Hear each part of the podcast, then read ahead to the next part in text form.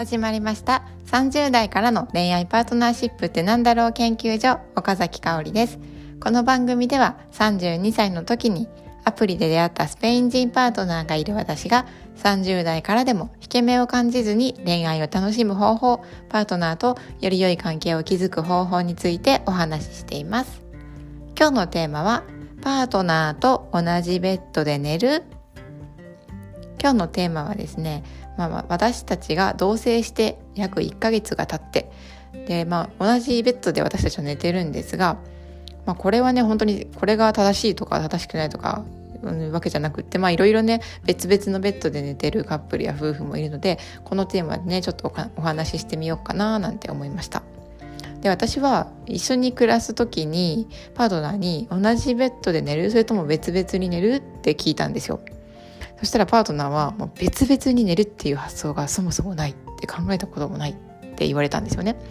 で私は別々で寝るカップルや夫婦を知っているのであの一緒に寝たい日だけ同じベッドで寝てあの別々で普段はね別々で寝る別の部屋で寝るっていうのも全然ありだなーなんて思ってるんですよね。で私たちはまあ実家に私の実家に一緒に住んでるので、まあ、幸い部屋部屋もねあるのでねあのそういう寝方もできる状態だったんですよね。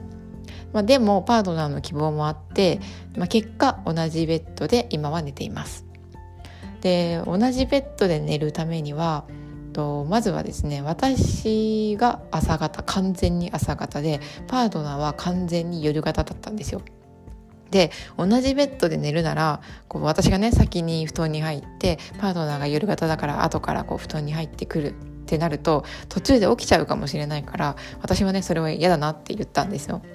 であと私はね早く寝るのでね朝起きるのもパートナーより早い早いのでアラームがね毎朝鳴るんですよね。でそしたらパートナー寝てるのに毎朝早くにね朝アラームが鳴るのもなんか気になるなって言ったんですよ。でそしたらまあパートナーは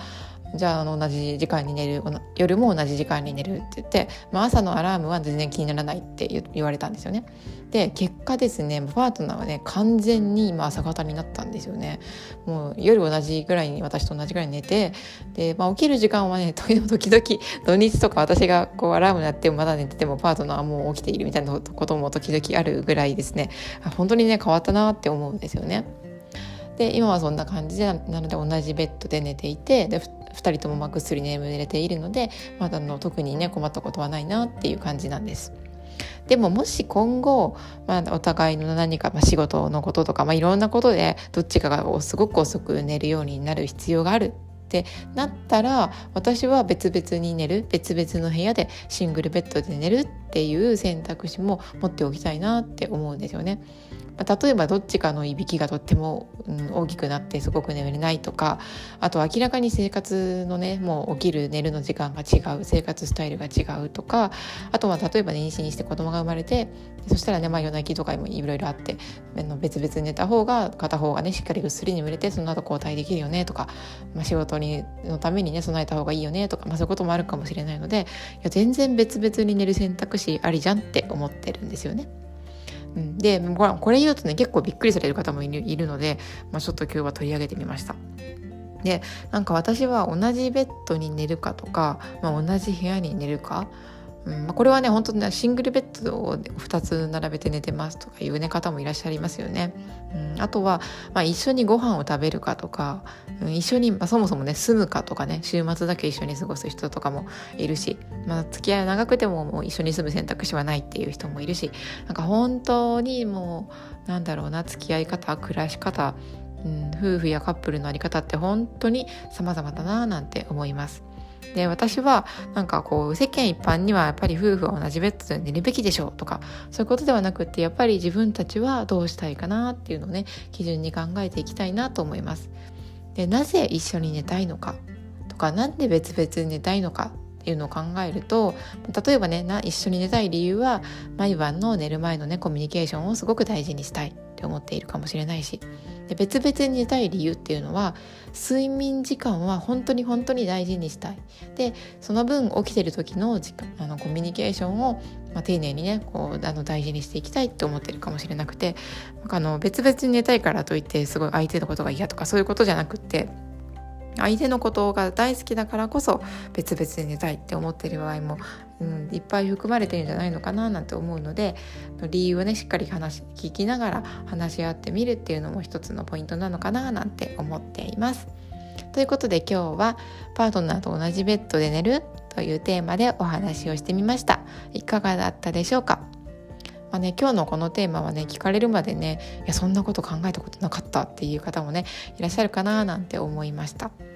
ちなみに私たちはですね食事に関しては、まあ、一緒には食べるんですけど結構ね違うものを食べていることもあります。でパートナーは肉や魚を食べるんですが私はね食べないんですよ。なので、うん、作る時に肉や魚を入れる前の野菜の状態で私はもう自分のお皿に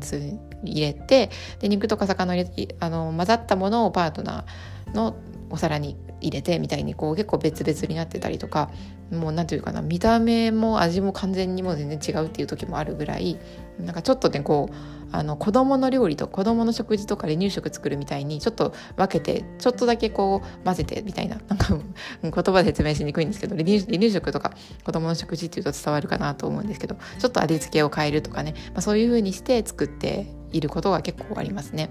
でこれはねもう全然苦じゃなくて手間が全くかからなくてまあ本当に超簡単なやり方でいろいろ工夫しながらやっているのでまだとっても楽なので手間ではないんですよね。でパートナーのためだけになんか特別なものを作ろうみたいなことは思ってなくて、まあ、本当に楽な手抜きな、うん、なんかあの、まあ、手抜きだけど美味しくて、うんまあ、そのでも、うん、やっぱり私たちが食事で大事にしたいことっていうのは必ず一緒のものを食べるとかあとはじゃあもう肉とか魚をね食べるか食べないかが違うんだったらじゃあもう完全に全て別々にしようっていうこそそこまですることでもなくってやっぱり一緒に同じもの食べて「あこれ美味しいね」とか「これはこの野菜こういう野菜なんだよ」とかねなんかこういう味付けっていいねとかね。